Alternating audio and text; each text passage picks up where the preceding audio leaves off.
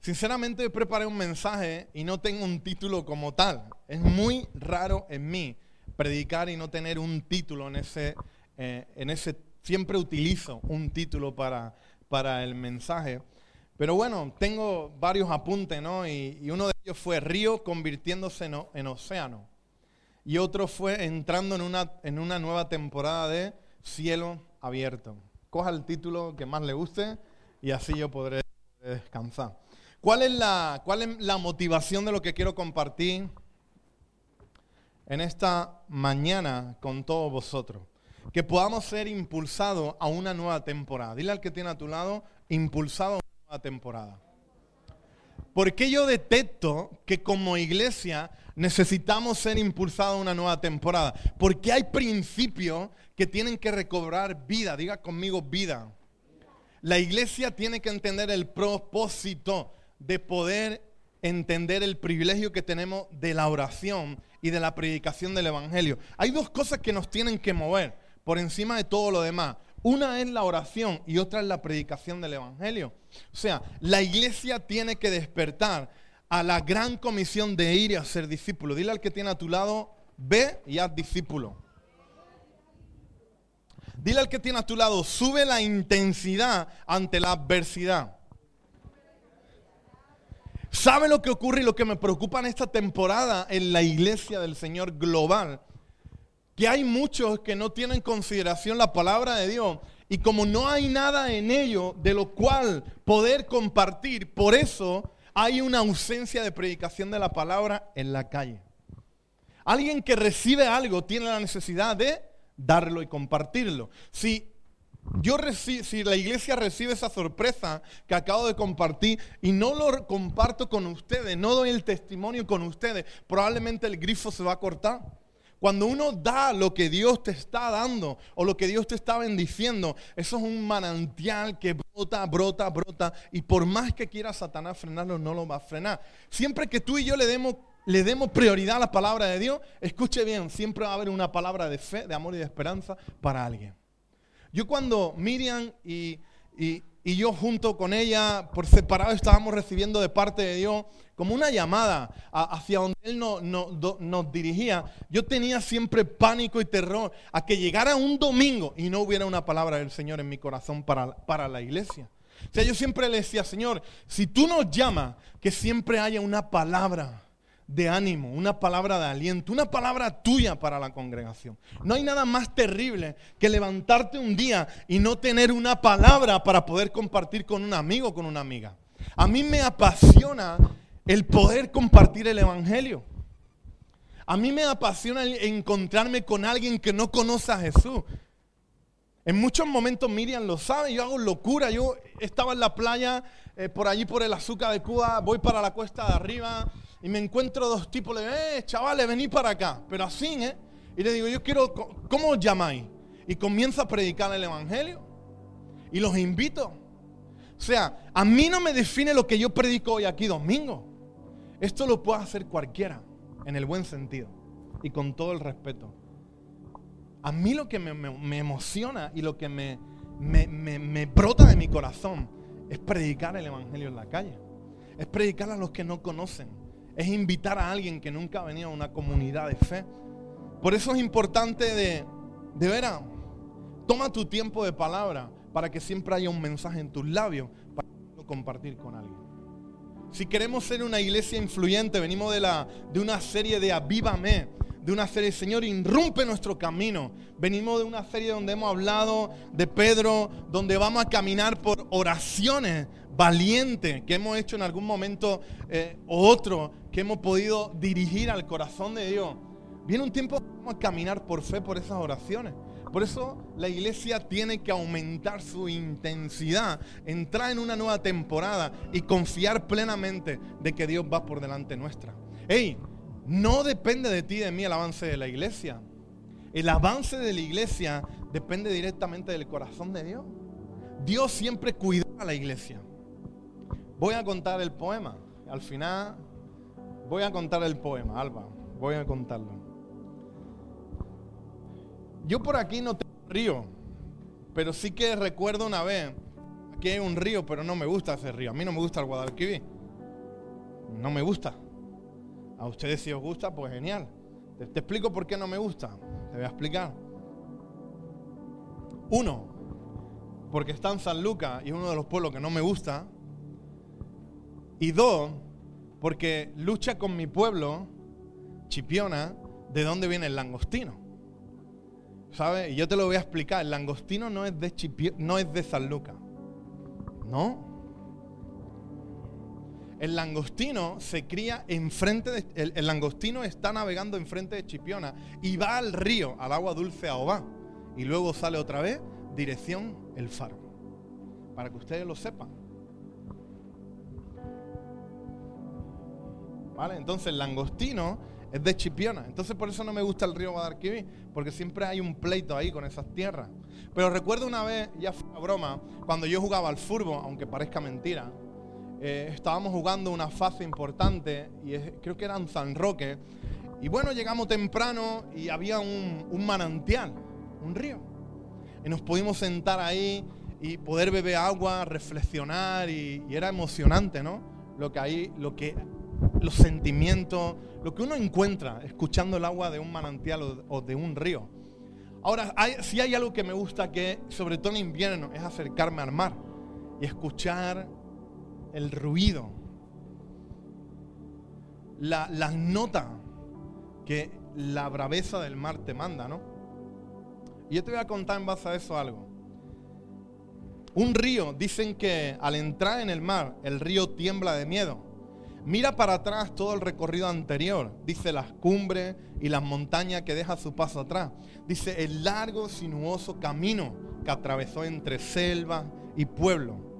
Y ve y ve frente de sí un océano tan grande que entrar en él solo puede significar desaparecer para siempre. Dice, pero no existe otra manera. El río no puede volver Nadie puede volver. Volver atrás es imposible en la existencia. Dice, no hay otra manera en el río, no puede volver. El río necesita aceptar su naturaleza y entrar en el océano. Dice, solamente, escuche eso, entrando en el océano se diluirá el miedo. Dice, porque solo entonces sabrá el río que no se trata de desaparecer en el océano, sino de convertirse en océano. ¡Wow! no es algo mío, es de un tal Gibran.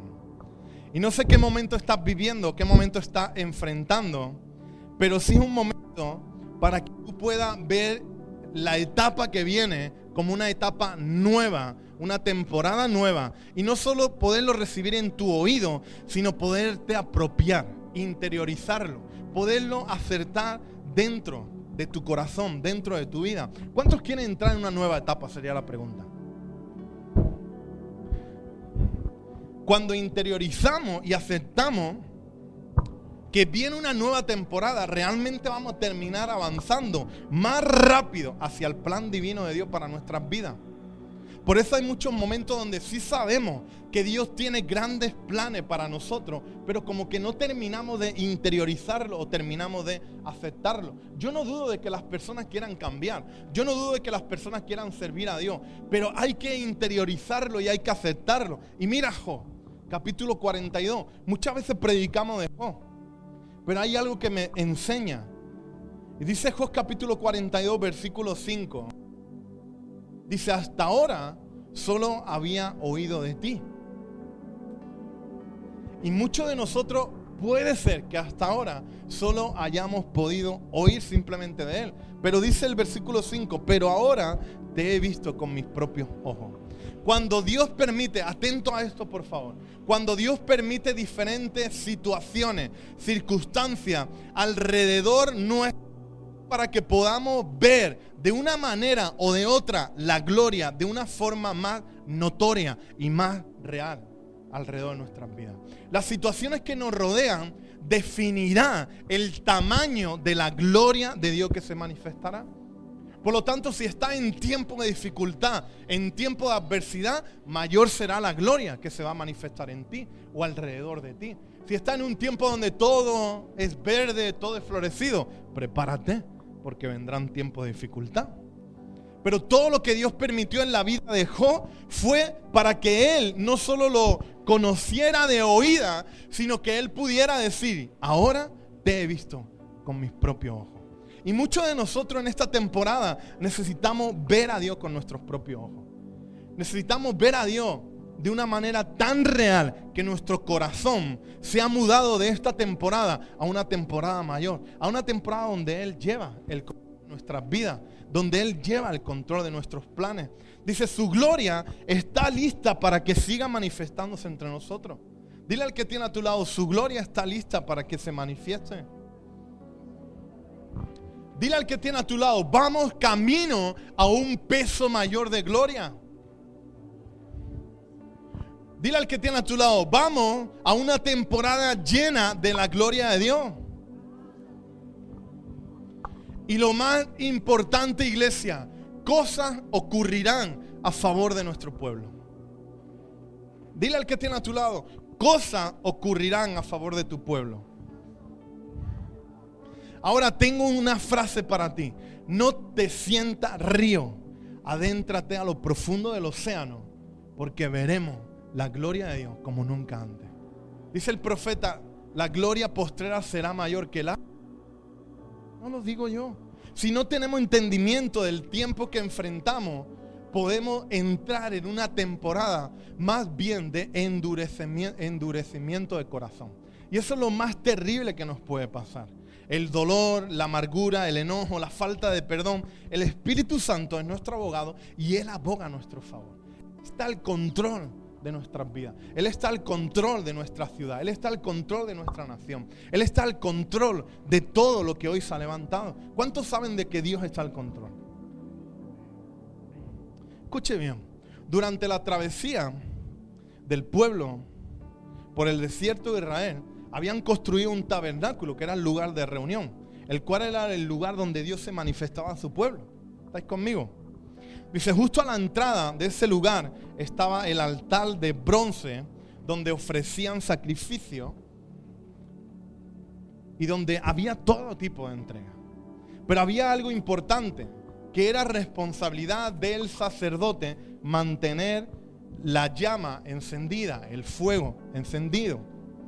Y era responsabilidad de él de que nunca se apagara. Dile al que tiene a tu lado, no te apaguen nunca.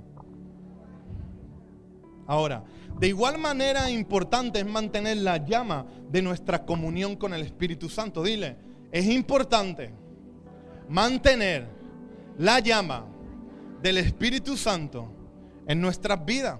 O aún más, si somos servidores o aspiramos a servirle, muchas situaciones vendrán a desanimarnos, a, quitar el aliento de nosotros para que podamos abandonar. Pero allí es cuando más que nunca debemos de avivar el fuego, la llama que hay por medio del Espíritu Santo. Dile, aviva la llama que hay en ti por medio del Espíritu Santo. Pablo en su segunda carta a Timoteo nos enseña cómo mantenernos fiel aún en las duras pruebas. ¿Dónde estaba Pablo cuando escribe esa carta? Segunda de Timoteo 4:6 dice, en cuanto a mí, mi vida ya fue derramada como una ofrenda a Dios. Se acerca el tiempo de mi muerte. El apóstol Pablo estaba en una situación de sentencia. Estaba ya en los últimos días donde había una sentencia sobre él. Y sin embargo, escribe segunda de Timoteo dirigiéndose a Timoteo. Pablo desde la cárcel veía el futuro de la iglesia incierto. Y aún más, él veía en peligro la situación de la iglesia. Pablo estaba confiando el futuro de la iglesia en un joven llamado Timoteo que tenía varios inconvenientes. O sea, Pablo escribía esa carta en segunda de Timoteo lleno de celo por la iglesia y también de pasión por Timoteo. Timoteo era alguien joven y aparte de joven tenía varios puntos que eran le hacía a Pablo difícil. El primero, la timidez de Timoteo. No sé si hay gente que, que, lucha con la timidez, pero cuidado con vivir bajo un espíritu de timidez. Timoteo era tímido, pero mira lo que dice 2 de Timoteo 1.8. Por tanto, no te avergüences. Está Pablo escribiendo en la cárcel. Y le está diciendo, Timoteo, por tanto, no te avergüences de dar testimonio de nuestro Señor ni de mí, preso suyo, sino participa de las aflicciones por el Evangelio, según el poder de Dios. Segunda de Timoteo 1.8. O sea, Pablo estaba delegando la iglesia en un joven llamado Timoteo, que una de las primeras cualidades que tenía que potenciar era salir de su timidez. Y de una manera u otra, todos estamos llamados a salir de nuestra timidez. Dejar nuestra timidez a un lado y poder compartir libremente. Dice 2 de Timoteo 1.8 en la NTV, te lo leí en la Reina Valera. En la NTV dice, así que nunca te avergüences de contarle a otro acerca de nuestro Señor. Dice, ni te avergüences de mí, le está diciendo Pablo a Timoteo. Dice, aún cuando estoy preso por él. Dice, con la fuerza que Dios te da, prepara, prepárate para sufrir conmigo a causa de la buena noticia. Wow. Si nosotros nos tuviéramos que vestir o poner los zapatos de Timoteo o ponernos en el lugar de Pablo, yo no me lo quiero ni imaginar. Hoy nos asustamos con todo lo que se está levantando en la nación. Y a veces nos tiemblan nuestras piernas. Y a veces nuestra cabeza empieza de ir a la izquierda, a la derecha, adelante, atrás. Ey, salgamos de la timidez y confiemos de que el Espíritu Santo aboga por cada uno de nosotros. Timoteo era tímido. El segundo era la enfermedad de Timoteo. Dice ahí en el primer capítulo de Timoteo 5:23, dice, no beba agua solamente, deberías tomar un poco de vino por el bien de tu estómago, ya que te enferma muy seguido. Y el tercer punto que, que, él le habla a Timoteo, le habla de timidez, le habla de su enfermedad y le habla de su juventud. Yo este lo recibí hace, pues no sé, pero por el 94, 96, recién llega mi madre al Señor en un campamento en Agua Dulce. Y era su juventud. Y primero, primera de Timoteo 4:12 dice, no permita que ninguno tenga en poco tu juventud, sino sé ejemplo en fe, amor y en conducta. O sea, el primer tic que le da a Pablo, que le da Pablo a Timoteo es timidez, le habla de su enfermedad y que no tuviera en poco su juventud. Quizá tú no eres joven, pero sí alguien que está a tu lado te debería decir, no tenga en poco lo que Jesús hizo por ti. Gracias porque todo lo había hecho de sobresaliente. Gozo. Dile el que tiene a tu lado. Quizá no eres joven. No tiene la, gran virtud que tengo yo. Tengo 39 primavera. Quizá tiene más edad. Pero dile al que tiene a tu lado, hey, no tenga en poco lo que Jesús hizo en ti. No permita que nadie subestime lo que Cristo hizo por ti. Usted no permita que nadie subestime por ser joven. Que nadie te subestime por ser ser adulto. Que nadie te subestime por ver fracasado en la vida. Porque dice la palabra de todas las cosas son hechas nuevas. Pues con esa intro es lo que Pablo le habla a Timoteo. Pero hay algo más después de todo esto, en segunda de Timoteo 1, del 6 al 7. Y le dice una palabra clave a Timoteo, que es una palabra para la iglesia de hoy. Di conmigo una palabra para la iglesia de hoy. Abra su Biblia en segunda de Timoteo, por favor. Capítulo 1. Versículo del 6 al 7.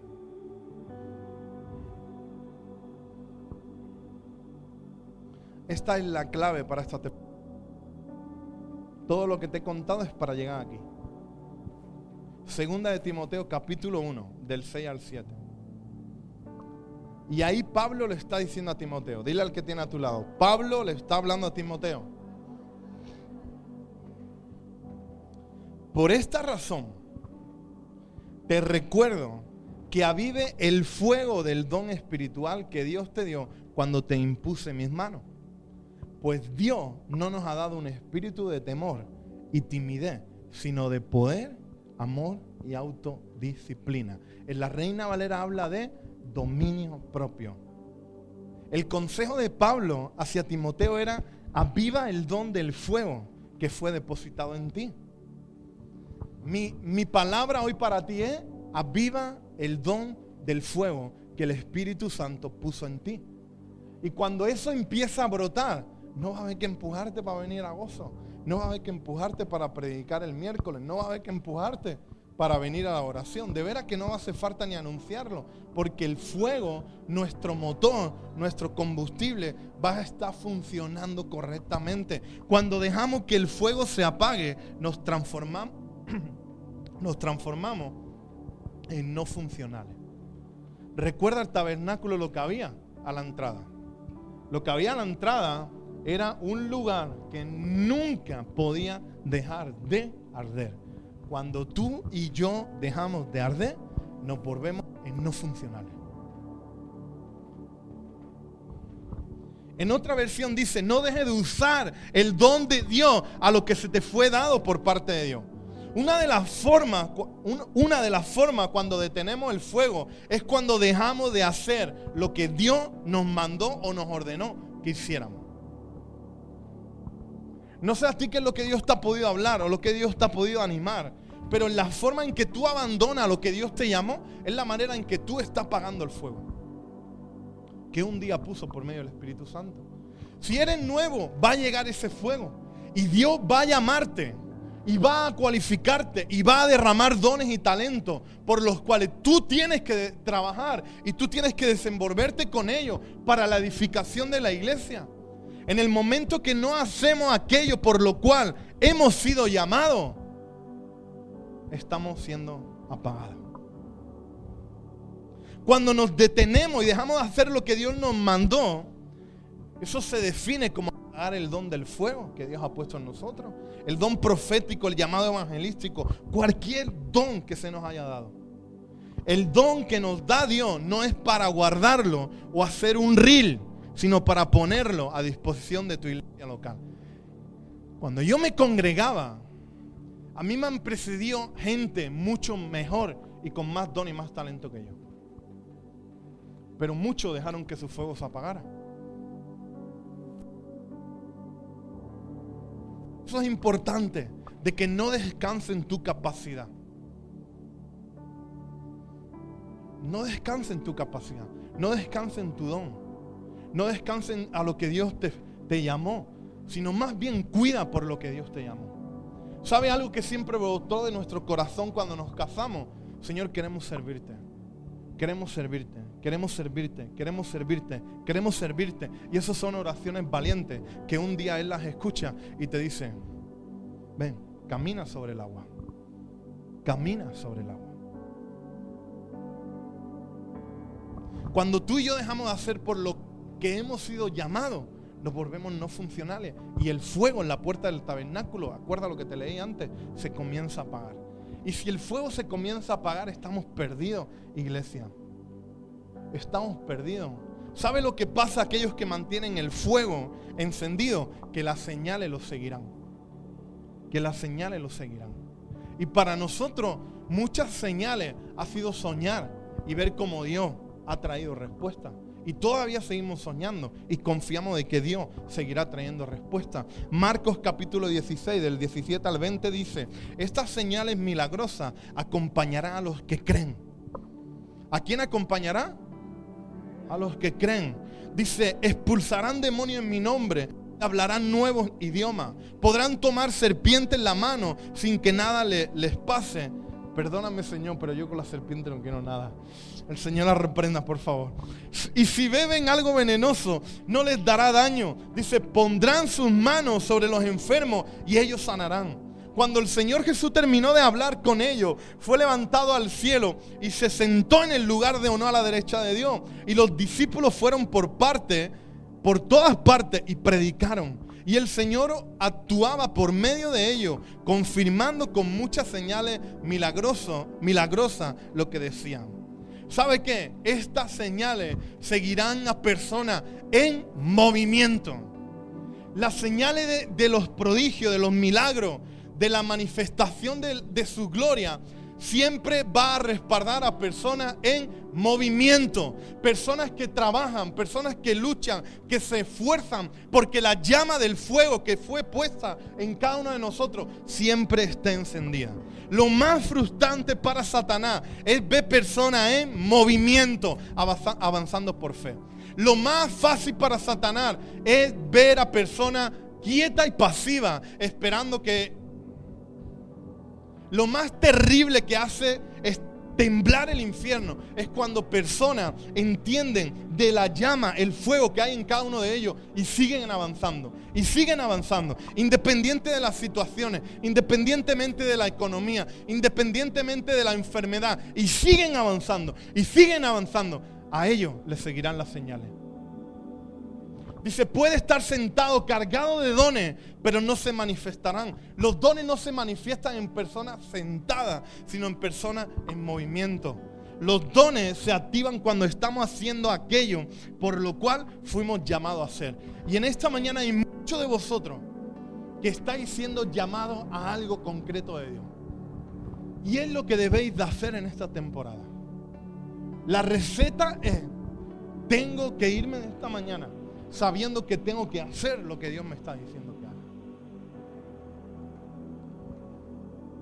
Cuando no hacemos lo que Dios nos llamó a hacer, terminaremos estancándonos y enfriándonos. Por eso, muchos de nosotros en el camino, aprendan los nuevos de esto. Muchos de los que hoy tú ves con nosotros, de los que tú ves en otros lugares y están fríos y están estancados, no es porque Dios se fue de ellos. Es porque un día decidieron parar y dejar de echarle leña al fuego para que siga prendido. Pablo dice, no dejes de usar el don Timoteo. Profetiza, predica, enseña, ora por la gente. No deje iglesia que se apague el don. Hey, en estos días, yo siempre digo, prepárense porque va a haber gente que te va a pedir que ore por ellos. En estos días alguien me decía, hey, es que me acordé de ti. Vino alguien y me dijo, ora por mí. Yo me apaso. Yo oro por eso. Mis hermanos, Señor, son tímidos como Timoteo. Muchos le duelen todo el cuerpo. Pero, Señor, que los perdidos griten nuestros nombres y tengamos que orar por ellos. En medio de donde nos cojan. Y a veces se pasa difícil. Porque a veces uno está con clientes, uno está con otro con otro empresario viene alguien ahí y te dice, oye pastor, necesito que ore por mí. Vamos a orar. Y ahí oramos. Pero igual oro para que a ti también te pasen estos días y tú puedas orar por cada uno de los que se van a acercar a ti. Satanás, escuche bien, Satanás no tiene autoridad para apagar el fuego. Solo tú y yo somos los que terminamos decidiendo si el fuego se apaga o se consume. Escúcheme bien, Satanás no puede meter la mano en lo que Dios enciende. Quítate esa mentira de la cabeza. Lo que Dios enciende permanece encendido si tú y yo lo cuidamos y lo avivamos. Si tú y yo invertimos en Él. Él va a hacer cosas para apagarlo. Él va a hacer cosas para desanimarlo. Él va a hacer cosas para distraernos. Él va a usar métodos. Él va a usar medios y circunstancias. Un sinnúmero de cosas para que el fuego se apague. Pero Pablo le decía a Timoteo, ¿qué le decía? Aviva el don del fuego. Y nuestra responsabilidad es mantener el don fluyendo. Imagínate, yo tuve mi cumpleaños hace dos semanas y me regalaron muchas cositas. Qué bueno el tiempo que pasamos. Imagínate si yo recibo un regalo. Un año os, llena, os llenáis de fe y me regaláis un coche. Vamos a salir los periódicos. Mejor me regaláis un es más chiquitito. Imagínate de que alguien recibe un coche. Yo te regalo a una hermana, a alguien un coche. Te regalo un coche.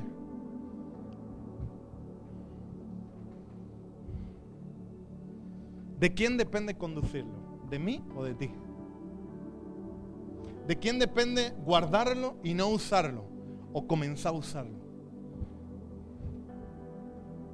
El don del fuego de Dios que hay en ti es lo mismo. Es nuestra responsabilidad tomarlo y usarlo. Y creerlo. No guarde el don que Dios te está entregando en estos días. No guarde lo que Dios está haciendo en tu corazón. Dice, cuando aviva el don, comenzamos a crecer en fe. Comenzamos a avanzar en el reino. Y él le dijo, aviva el don de Dios por medio de la imposición de mano que fue lo que te entregamos, Timoteo. Dice, porque no he dado espíritu de temor, día, sino El primer punto es poder. Di conmigo poder.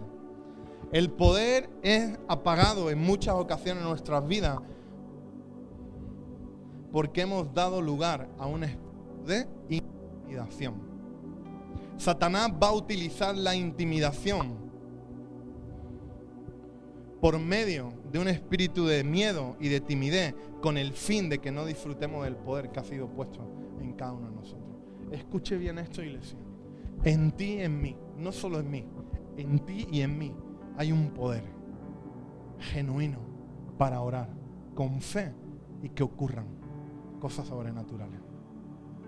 Solo depende de ti y de mí utilizarlo. Deja la timidez y el temor, podrán decir, no me preocupa si el jueves, el viernes, si no llegan recursos. A mí, no me da miedo lo que usted pueda pensar. Yo sé a quién yo le decidió creer. Y muchas veces hemos dejado de orar por milagros, hemos dejado de orar fe por ciertos aspectos que nos han rodeado, por nuestra timidez y por el qué dirán.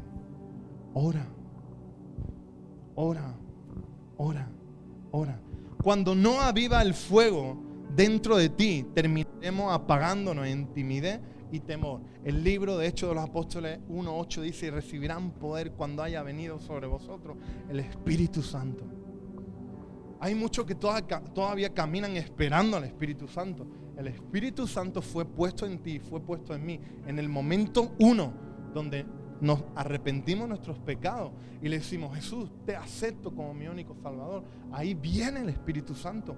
De hecho, hacemos esa oración porque el Espíritu Santo prepara nuestro corazón. Y el que, y el que nos trae ese peso de, de convicción de nuestros pecados. O sea, el Espíritu Santo está en ti, está en mí. Un mundo asustado, una iglesia valiente, decía el escritor Tozer.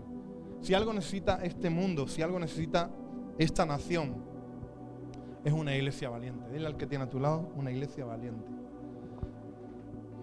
Dos, amor. Nos dio poder y amor. cuánto, cuánto bien nos hace avivar el fuego para crecer en amor.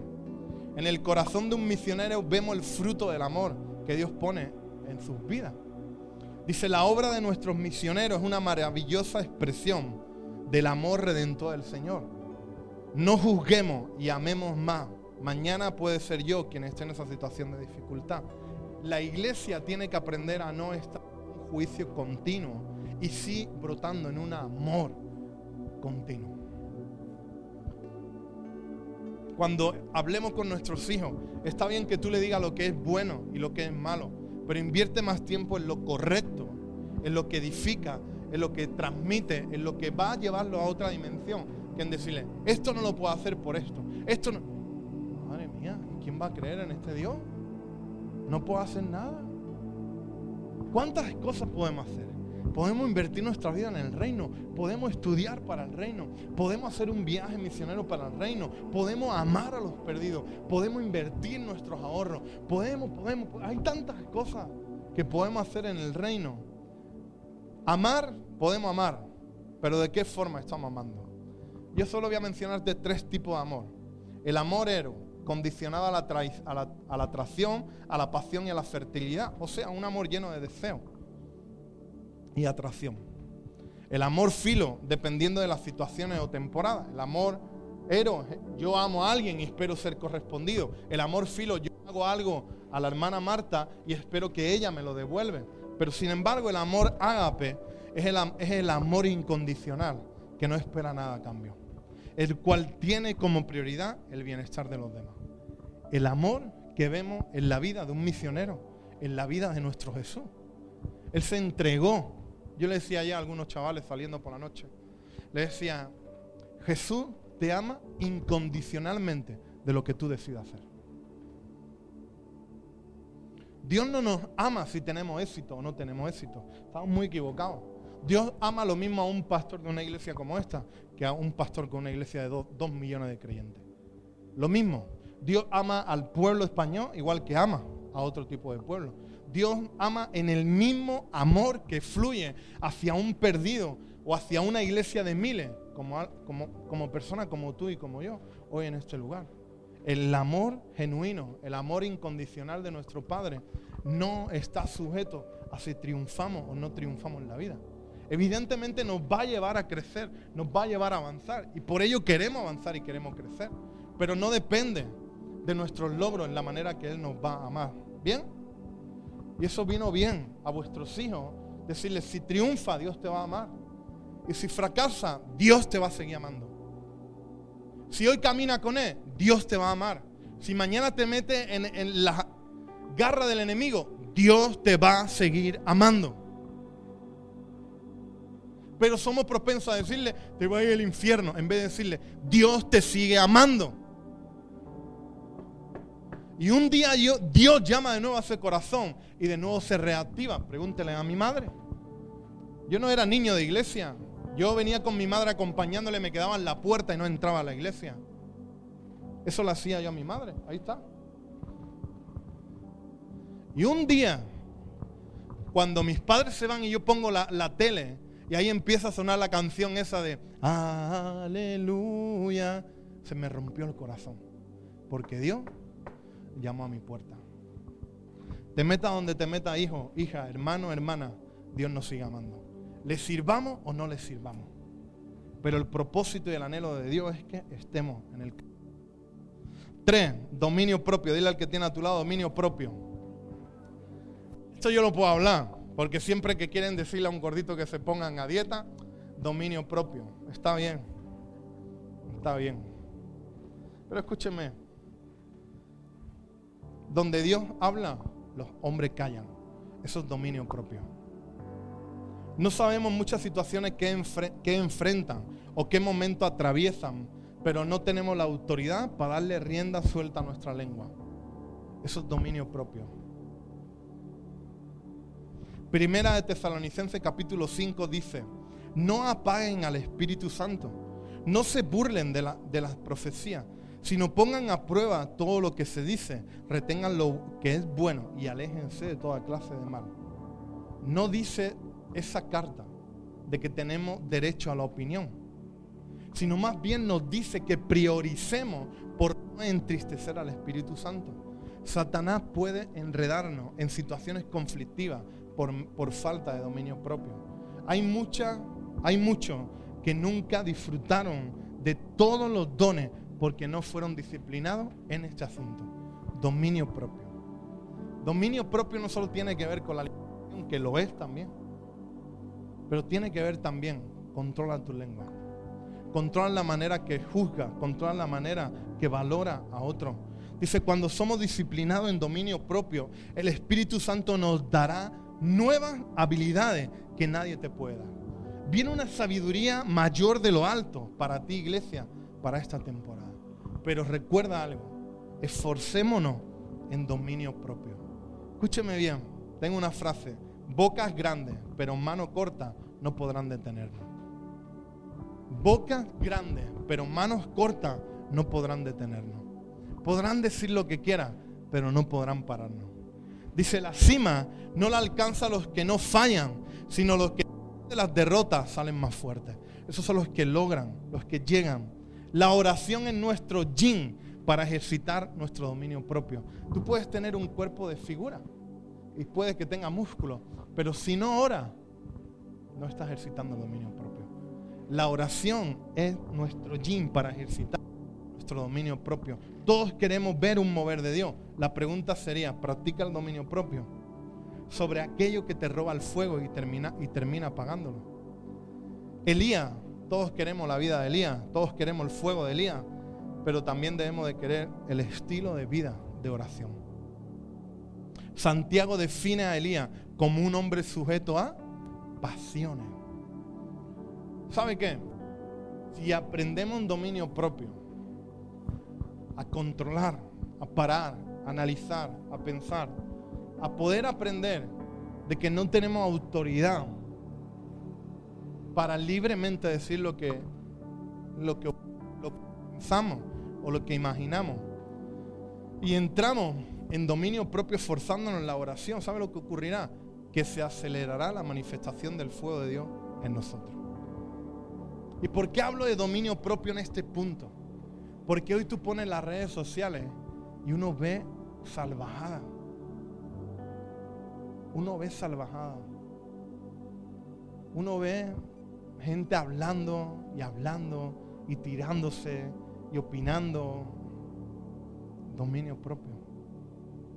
En los peores momentos de nuestra vida aprendimos algo. Y los músicos lo saben. Los músicos aprenden desde muy pequeños que la nota más difícil es el silencio, no es el sostenido, no es do mayor, ni el re, ni el fa, ni el sol. La nota más difícil en medio de una melodía es ve que hay un tiempo y es silencio. Aprendamos a que en nuestra vida tiene que haber silencio. Y el que aboga por nosotros, Él pondrá las cosas en su sitio. Timoteo, soy cada uno de vosotros. No tengan miedo y esfuércense en avivar el fuego en cada uno de vosotros. Y recuerden algo, sobre ti hay poder.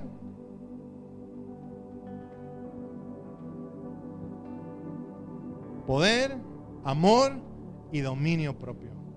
Y si juntos hacemos músculo en esos tres puntos, el viernes estará la plaza a rebosar. Ponte de pie, iglesia.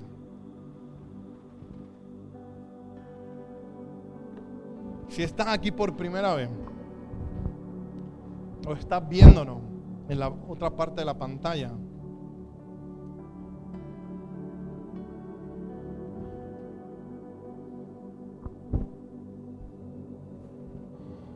y no tiene claro de que Jesús está en tu corazón, me gustaría invitarte. Ahí desde el lugar, desde la otra parte de la pantalla, tú puedas aquí en el auditorio levantar tu mano simplemente. Te voy a invitar a que pueda hacer una oración de abrirle tu corazón a Jesús. Y si está en la otra parte de la pantalla, simplemente con mandarnos un mensaje, pedir más información, estaremos ayudándote en estos días. Si está entre nosotros en esta mañana y tú no tienes claro si todo termina hoy, de que partiría una eternidad con Cristo, me gustaría que tú puedas levantar tu mano ahí y juntamente guiarte en una breve oración. Señor Jesús, te pido perdón por mis pecados. Te pido que tú entres a mi corazón, a mi vida, y que avive el don del fuego. Señor, como Pablo le decía a Timoteo, te acepto como mi único Señor y mi único Salvador. Dile ahí, te doy gracias, porque el Espíritu Santo me guiará en el siguiente paso. Amén.